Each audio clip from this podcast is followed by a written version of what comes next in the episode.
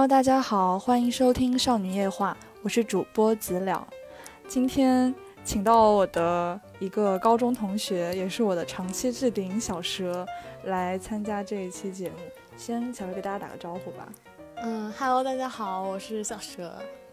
今天我跟小蛇来录这个节目，是因为过几天就是情人节了嘛。然后我跟他，主要是他吧，在爱情上有了一些新的感悟，所以就拉他来聊聊这个话题。在聊这个话题之前，我其实还挺紧张的，因为她是我了解我全部情史的一个女人，不知道她待会会抖出什么样奇怪的东西来。不过没关系，我也知道她全部的情史。好，小时候她之前就是在这段时间在爱情上遇到了一件很大的事情，能不能先跟听众朋友们介绍一下你大概是遇到了一件什么事情？一件从中悟到了什么样的道理？是不是特别一件？很大的事情，嗯，就是说谈了一段恋爱吧，今年以闪速开始，以闪速结束。嗯，希望他可以听到这篇播客。你希望他听到这个播客吗？嗯，如果可以的话，就可以在里面骂脏话吗？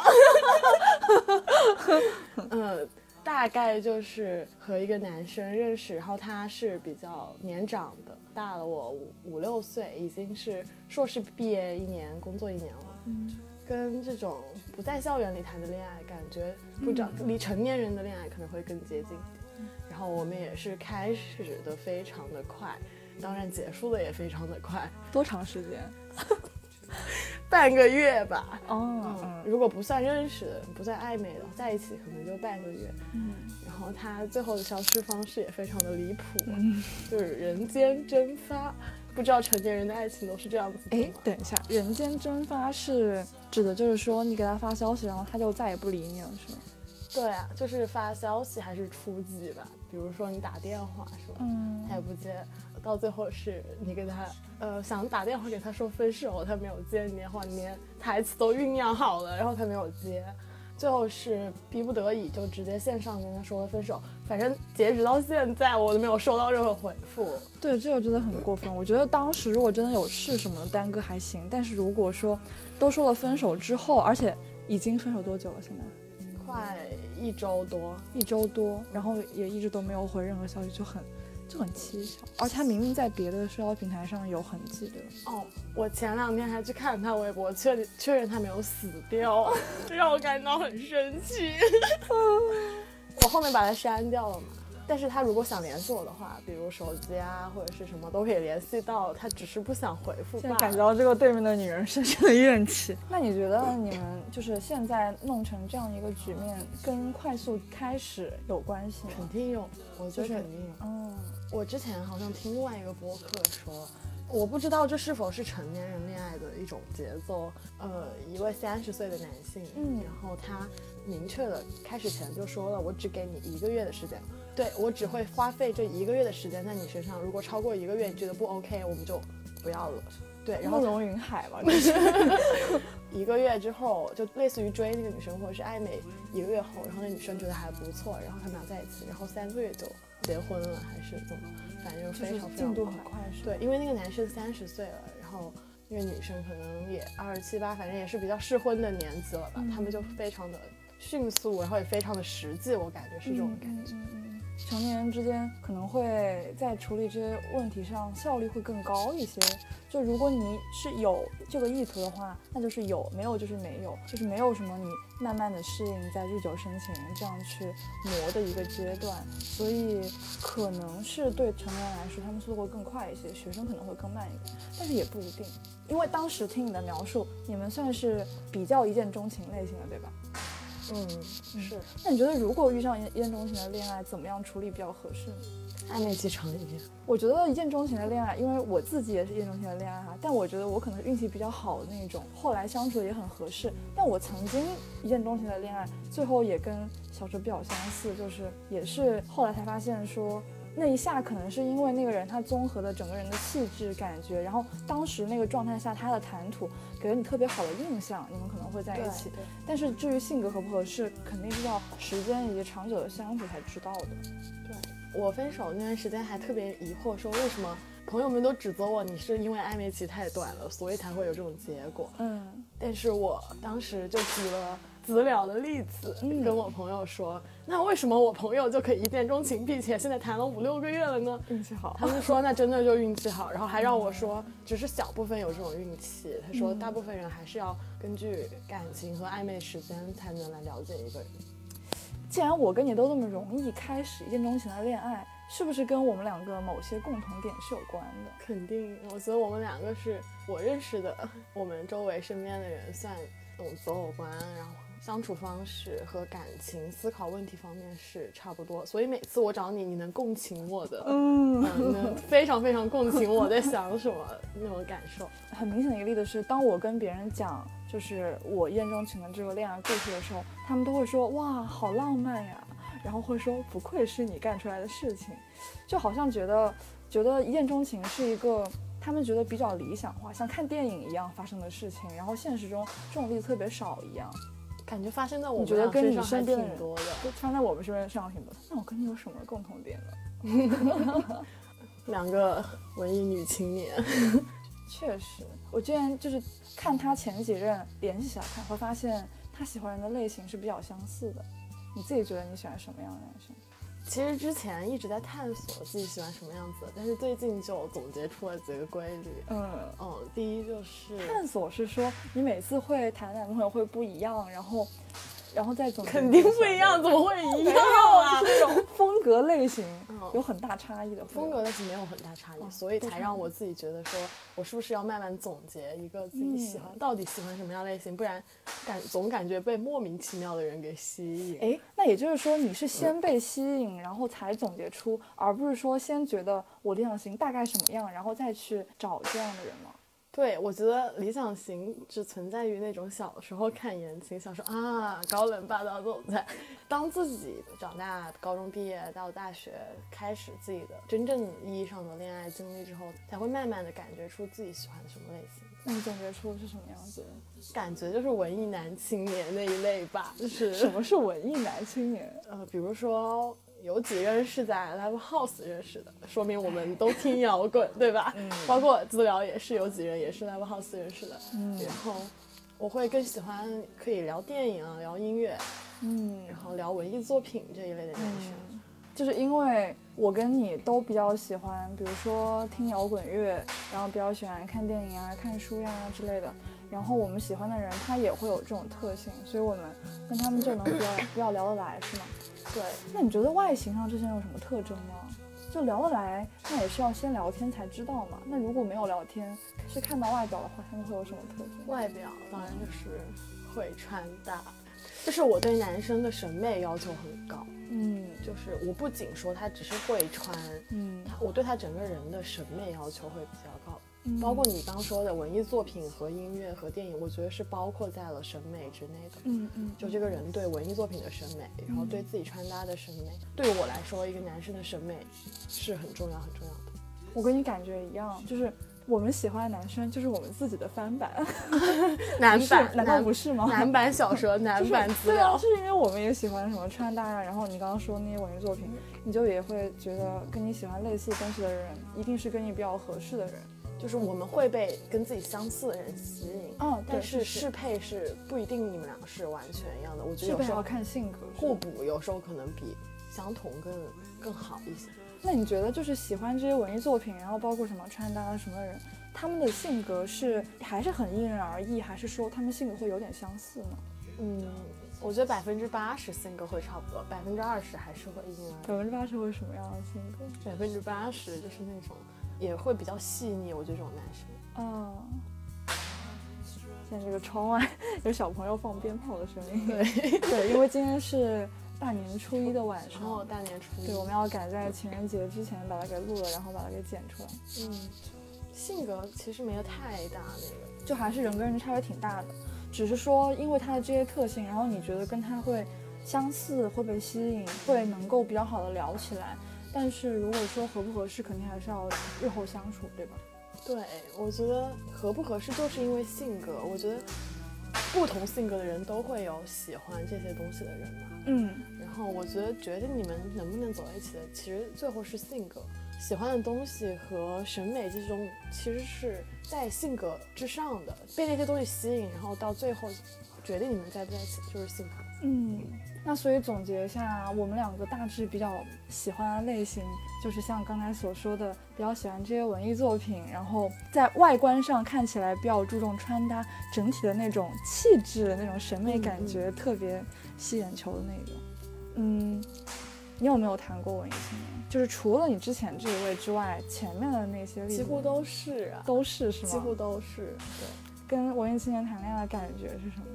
好的方面就是你们确实可以做一些浪漫的事情，非常浪漫的事情，非常浪漫的事情。对，就是一些很感性的事情，嗯，由情绪来操控的事情。比如，比如你们俩可以不顾一切的疯狂的爱干嘛干嘛，然后可以喝酒，可以想去哪儿去哪儿，可以拿着摄像摄影机、摄像机在街上随意的走来走去，然后也不在意时间，也不在意他人。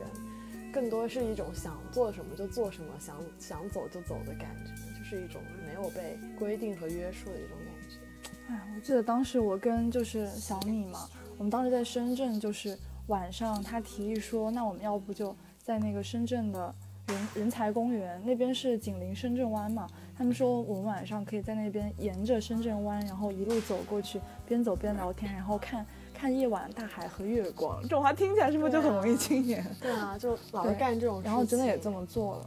无论你们结果是怎么样，你们在一起的时候做那些事情就已经非常浪漫了。对对，嗯。但我觉得这也是有一定危险的，是不是？首先你要跟一个，包括你像一见钟情，也是跟一个比较陌生的人，你们要一起干一些感性的疯狂的事情。虽然你们都相信，但是也不得不承认，有的人。就社会上还是比较人心人心复杂的，你也不知道会会不会有什么不太不太好的企图。对啊，但只是我们都还没有遇到不太好的例子。嗯，那你觉得跟文艺男青年谈恋爱还有什么样比较好的点？我想说一个，就是我觉得确实他会情感很细腻嘛，然后他能懂得你说的很多东西。我举个例子，比如说之前我跟有一位男朋友在一起的时候，他也是那种。跟我一样比较喜欢读诗啊，喜欢音乐的那种人。然后我们有的时候在说情话的时候，你就可以不用语言来表达，因为语言还是比较直白嘛。你可以通过一句歌词，或者是你通过一首诗，然后你去很间接的表达，但这个意思又只有你可以 get。就是他给你发一首歌，然后在别人看来可能就是一首歌，但是在你看来，你就你就知道他向你表达什么意思，就感觉就很棒。或者有的时候他经过某一个地方的时候。他跟你散步，然后他说他看到这棵树，然后伴着这个晚风，他想到他曾经在哪里经听过的一首什么歌，然后分享给你，你就可以从那个音乐里面 get 到他要表达的意思。我觉得这是一种特别美妙的体验，也是很浪漫。对对对，也是很浪漫的。我记得我某一个前任就是路过一棵树，然后那棵树开花啊，然后他就拍下来，就是有首诗叫《一棵开花的树》嗯什么的，然后我就很能 get 到那个意思。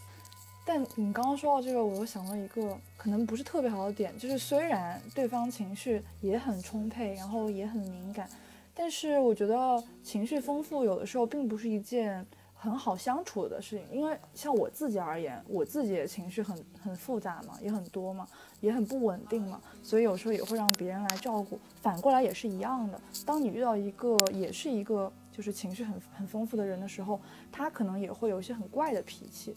你不能捉摸的时候，那这个时候你们相处就会变得很难。对，隐晦的表达偶尔可以，如果经常的话，就还是会给人一种疏远的感觉。因为你联想我们自己会有很多很多情绪，嗯，都内化掉了，就是自己会想非常非常多。你最后表达出来，可能是你想了非常久、非常多之后的一个总结的话语。对，因为你跟我都遇到过那种性格很相似的人嘛。最后你是怎么跟他分开的？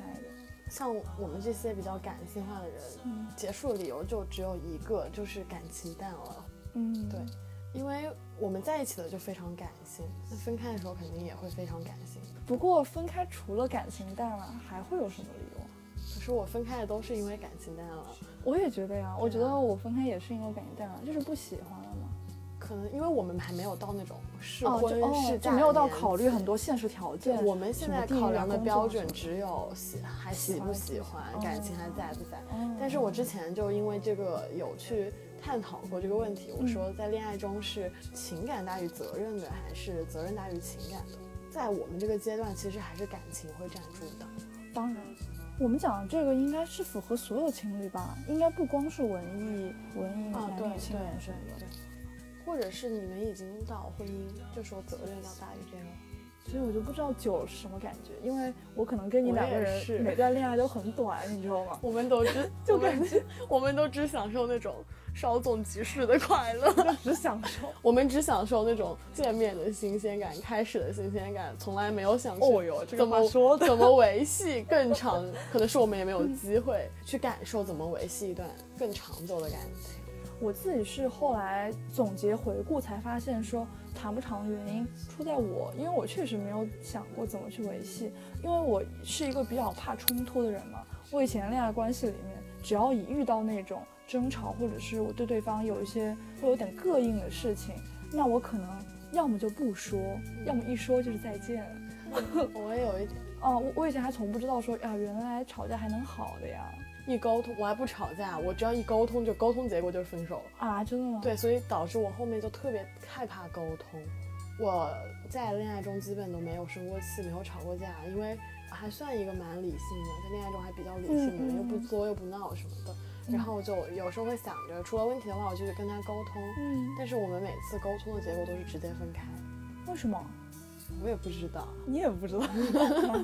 就是每次沟通的结果都是之间分开，因为我是一个非常非常自尊的人，就是我只要察觉到对方可能有一点点感情淡于我，或者是有一点点感情的消散，或者对方有一点点想分开的意思，嗯我都是会毫不犹豫的选择分开。嗯，我的感觉是我之前也是，嗯、如果一遇到那种争执的时候，然后可能就会分开。我觉得我是因为我会想很多，他也许这个问题并没有那么大，但我会把它给就是放大，放大成，呃，是不是不合适了，然后就会觉得那必那必分开不可了，就跟想很多，就跟情绪多一样，就很容易把它想得很严重。对啊，你想如果双方都这样，那怎么办？但是是有点草率的。我后来我这一次跟小米，我跟他是最长的嘛，目前为止，然后就才发现说，哎，原来问题是可以，即便我很不同意你，你也不同意我，即便我现在很气你，你也很气我，但我们还是可以放台上来说，然后在一起来解决的。但是前提是你们两个都是以解决问题为目的。你是以分手为目的沟通是吗？就是我们之前可能会有一方就是觉得说不合适，所以有一方是想解决问题，哦，就另一方就已经打好分手的主意另一方可能他不一定打定主意了，但是他可能就是会往不合适这方面去想了，已经。就在你有点气急败坏或者情绪上来的时候，你就会有点想不管的破摔嘛，你就觉得说，那算了，我这个人就是不适合谈恋爱。太好笑了！我记得我上次 谈我恋爱太好笑了，我上上一次谈恋爱第一次出问题，我就已经想到了分了手要去找谁喝酒了，就已经全套都想好了，就是把最坏的结果到最坏结果的处理的方式全部都想好了，就是会有这种惯性了都。我上一次就是他跟我打了一个超长的电话，然后我感觉他他根本没有在跟我讨论问题，而是在问我说，我是电话里说分手好呢，还是见面再说分手？是我吗？对对，吧？就是你啊，你就是已经已经已经笃定分手，只在问我怎么分手更好了对，我觉得这也是个问题，因为我现在就是只要遇到问题，我就想着最坏的结果是不是分手。那我觉得你下一次遇到这种情况，你可以还是给对方一点点机会跟时间，让他去解释，或者是说来处理这个问题，你觉得呢？对，但是你觉得我还需要给他机会吗？嗯，因为当时你确实是又很着急又很生气，像我们这种就是情绪能量比较大的人，你感觉就是你不处理，你就做不了别的事儿了。，对，所以脑海里全是这件事情。我记得当时我也是，我觉得根本还不了，脑子里面想的就是那要怎么办？怎么办？最好快点给我答复。对，要不就快点解决，要不就快点分，开。没，错，要不现在就立下立刻停下来解决。如果现在不理我，要我就等的话，那我觉得我会崩溃。真的就可能会崩溃，就是脑子里面全想这件事情。所以放到你当时那个情况下，然后以及这种性格，我觉得是比较合理的。但我觉得，如果想要有一段久一点的恋爱的话，可能下次遇到这种情况，还是要强迫自己抽离出来，转一下注意力，缓一缓，怎么样？等别人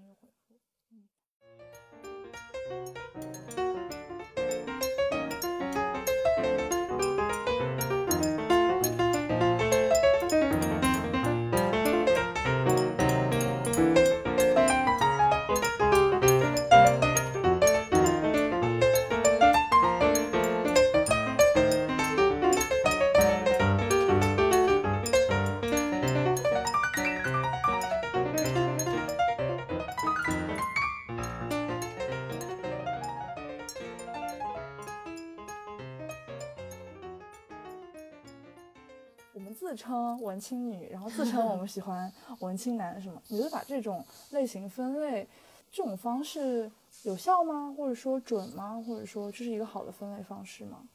我觉得有好有不好。好的思路是你很明确你自己喜欢哪种类型，嗯，然后你可以有个很精准的方向去找你觉得你可能会喜欢的人。但不好的一点的话，我觉得有一点禁锢自己吧。你不能排除别的类型是你不喜欢的。所以说，你说这个分类就是，嗯，讲的是一个找跟自己志趣相投的一个人的一个那个方式，只是把它给简化成了某一个形容词而已。对，所以我在思考，志趣相投或者是兴趣相同，是不是一件好事？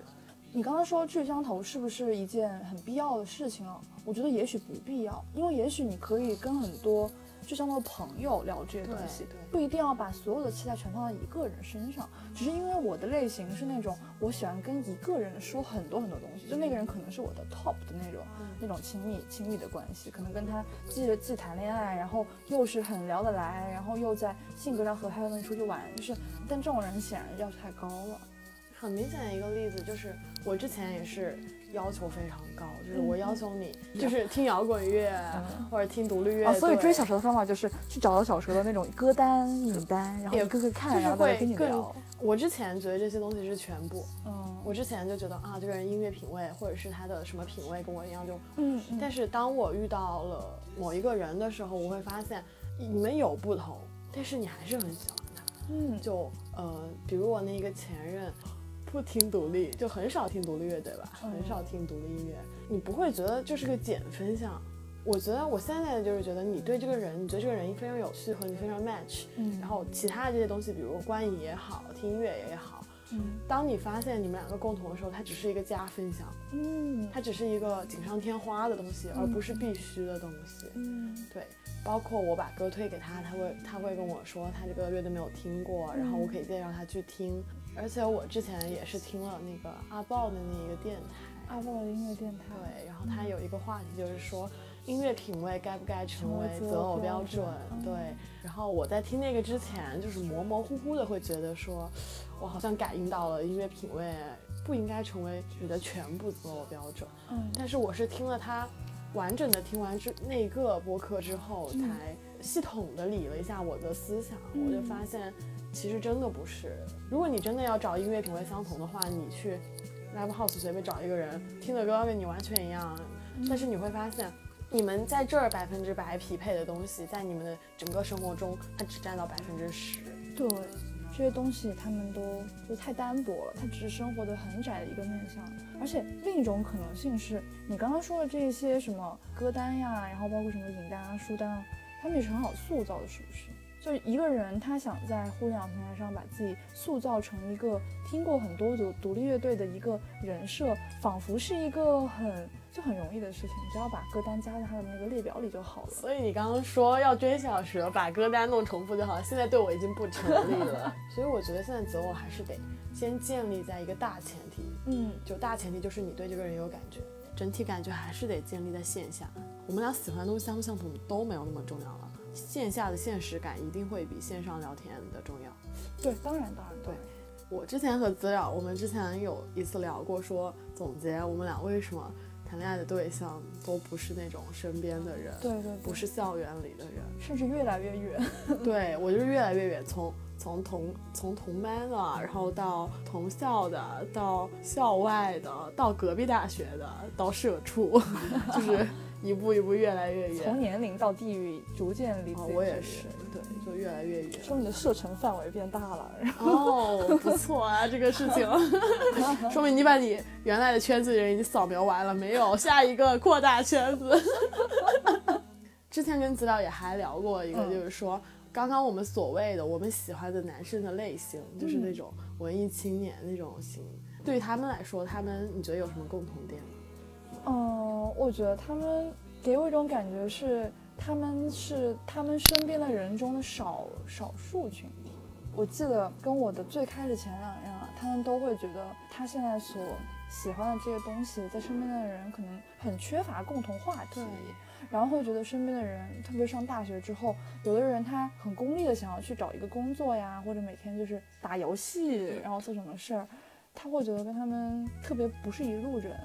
呃，你刚刚说的这一个文青群体，他们之间并没有互相联系，嗯，他们之间可能并不知道哦，原来前面那群散落在这个也有一个孤岛 各个角落是吗？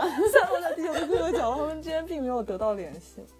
但是我觉得这个也是看性格，因为有的文青他性格也很好，跟朋友也能达成。啊，对的，对的，只是他觉得他的爱好会比较小众。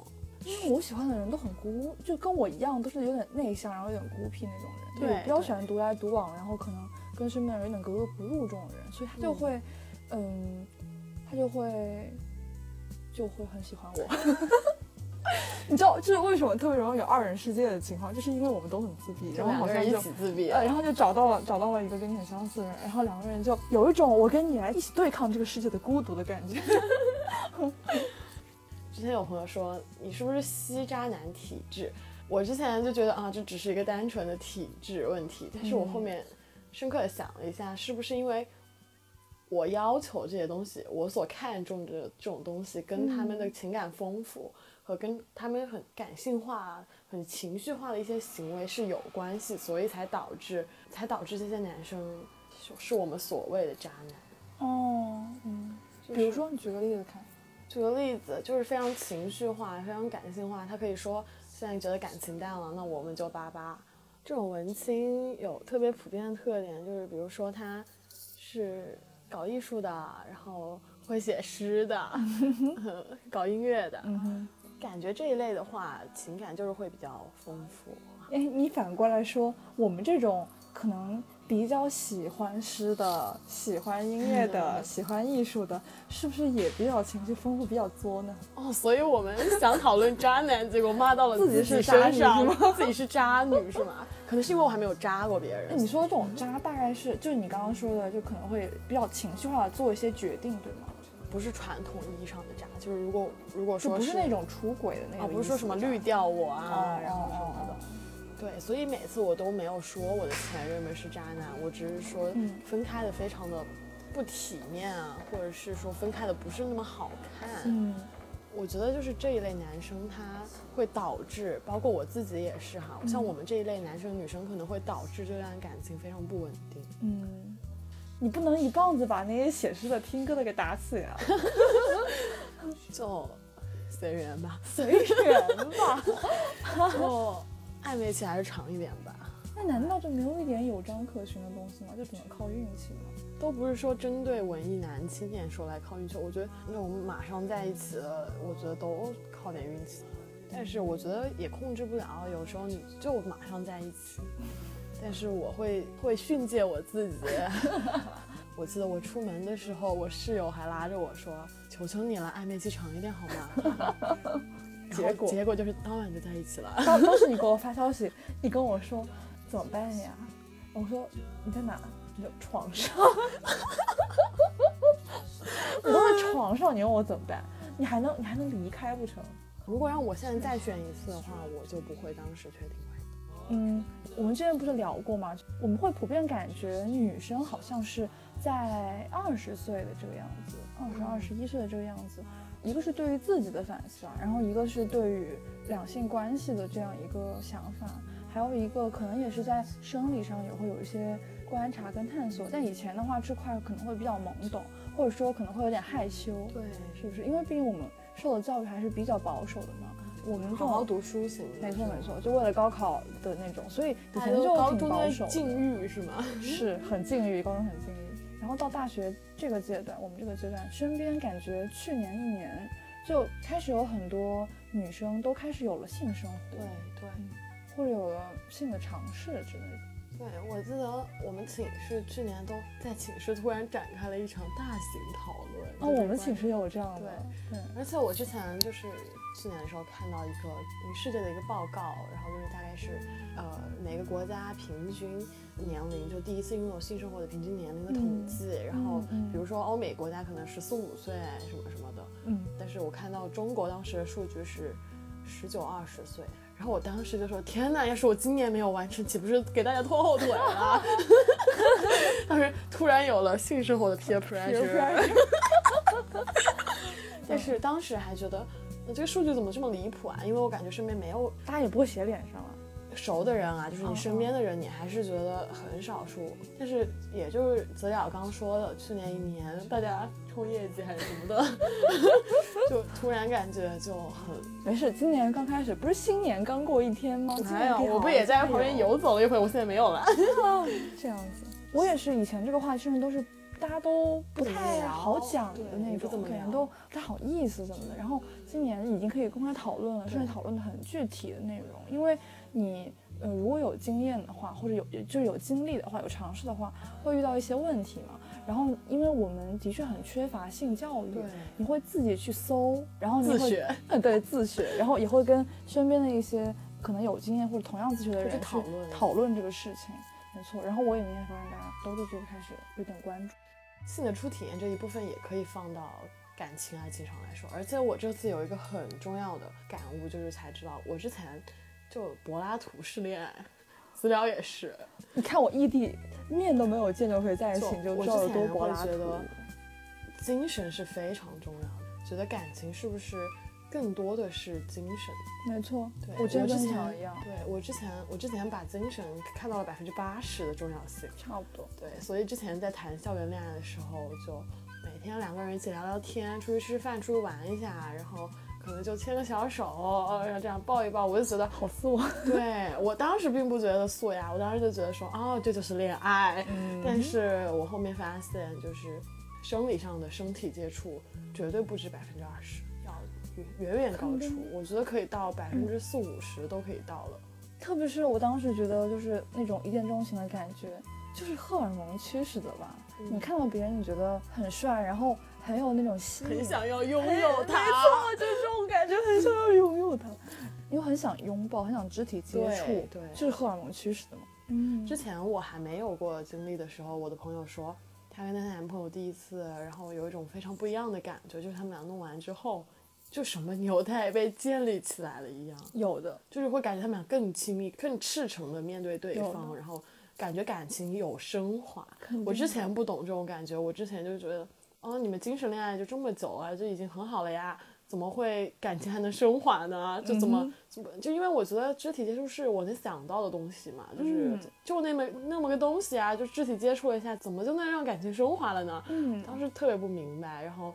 但是我就这次自己有体验之后，确实觉得就完全不一样。就你觉得你睁开眼睛看到你身边躺那个人的感觉都不一样了，就感觉啊，就突然就觉得有了一种你们俩有一种链接的感觉。没错，没错。对，我觉得就是嗯，先不提解决生理需求这个层面，嗯嗯，在肢体上的接触，会觉得一个是说有链接嘛，就是这个人他现在就。很真实的在你的在你的怀抱里，或者在你的身边，然后另一种也是说你们会更加坦诚，因为你的近距离，我的说是肉体上的近距离的话，你如果不足够信任，你们是不会这样的。而且我觉得，我觉得就会有一种信任感。之前谈柏拉图式恋爱的时候，就是肢体接触对于我来说都会觉得。非常的难为情哦，就会觉得啊，这样这个动作合适吗？就我们现在拥抱合适吗？或者是有一些更亲密的动作的时候，我就觉得是不是不太好，或者是自己会有一些应激反应。我也是，就比如说，比如说我跟他发生之前，我他突然在街街上搂了我下，我整个人吓得鸡飞狗跳，就是立马弹开，感 觉触了电一样那一种。对，但是但是我觉得发生过之后，就觉得靠近他是一件很自然的事情。对，可能也是跟我们以前教育有关，所以你觉得会不会现在的像我们刚刚说到女生二十啊、二十一岁啊，这个时候开始接触到这种性生活，性是一种很亲密的一种直接触形式嘛？对，对吧？那是不是也是因为他们可能前几段这种恋爱都是像我们刚刚说的这样，柏拉图有点鸡飞狗跳的呀？不一定柏拉图，就可能他们只是普通的跟一个玩得好的男生长期玩得好，但是并没有就是真正意义上的那种。对对对，然后直到到这个年纪的发现，哎，原来还有一个新的大门还没有解锁，然后才开始去解锁。反正我之前就是非常明显的转变，就是那种之前谈恋爱就是如果想要俯下头来亲我，我会我的第一直觉是躲掉，我也不知道为什么，反正下意识是会逃走。嗯，对，而且包括有一些亲密动作的时候，我。就会不习惯，嗯嗯，但是我觉得就是有过你在性上面的亲密接触之后，你会觉得这是一件非常自然的事情，然后是一件，甚至是一件你很想做的事情，就是对，就你这么一说，感觉我这个异地的人就更加心酸了呢。你知道异地多惨吗？异地就是你见不到，你就你馋也只能活生生。你知道有个东西叫 phone sex 吗？what？就是 电话 sex。对，就是 phone 哦 sex，在欧美还比较常就你可以自己去学习一下。好的，我之后去去补习一下。对，就是 phone sex，又要学习的东西了，太多要学习的东西就了。性方面知识确实太匮乏。不过讲实话，有句话不叫什么什么呃，恋爱是哎，我原话其实是很很土的话，嗯什么好女孩是一座学校什么的，但其实就是说，呃、你女孩是一本书吧？啊不是其实就是说，你经历过恋爱，或者是说一段很深的亲密关系之后，你会从里面学到很多东西。它像一面镜子一样，照到你自己的，嗯、性格啊，你你的很多方面，然后你也能从中，嗯，从别人跟你的不同之处学到很多东西。我觉得最近就是经历了频繁变动的亲密关系，嗯然后我觉得对我个人的成长方面是非常大、非常大的。嗯，就是有有段时间，我也觉得亲密关系这个词，它不只指代爱情，对吧？嗯亲密关系也有很多种亲密的形式。你跟一个很好的朋友经历过一段，这个也能从里面学到东西。对，对，包括战友什么的，父母都都有可能，跟父母也有可能。但是为什么我们说爱情是呃更加密切的？我觉得可能是因为爱情对于我们来说还算是一个比较新鲜的事情，是不是？嗯，因为你从小到大就都都会有朋朋友然后跟父母也都在身边。这种成长可能会是缓慢一些的，但你跟就是因为恋人是一个很一对一的关系嘛，然后你跟他就是两个人在一起的时候，会能够把对方看得更仔细一点，然后透过对方的描述、对方的反应，以后把你自己看得更仔细一点，所以可能这个成长更快一些。对，所以我觉得就是在爱情方面，亲密关系对于你提升非常非常大，啊，那所以说不断谈恋爱，不断不断成长永。远年轻，永远失恋，哎呦呦呦！永远失恋，永远年轻。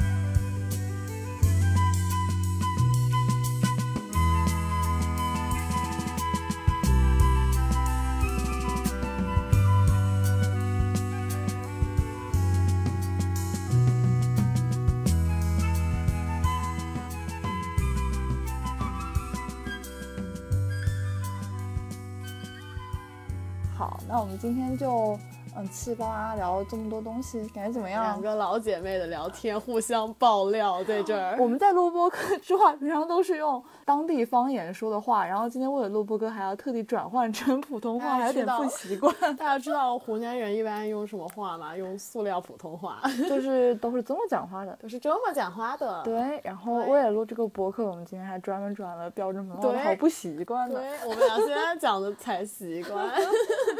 好了，好吧，那就下期再见了，拜嗯拜拜拜。拜拜拜，还要隔空挥手，也不知道挥手。哪。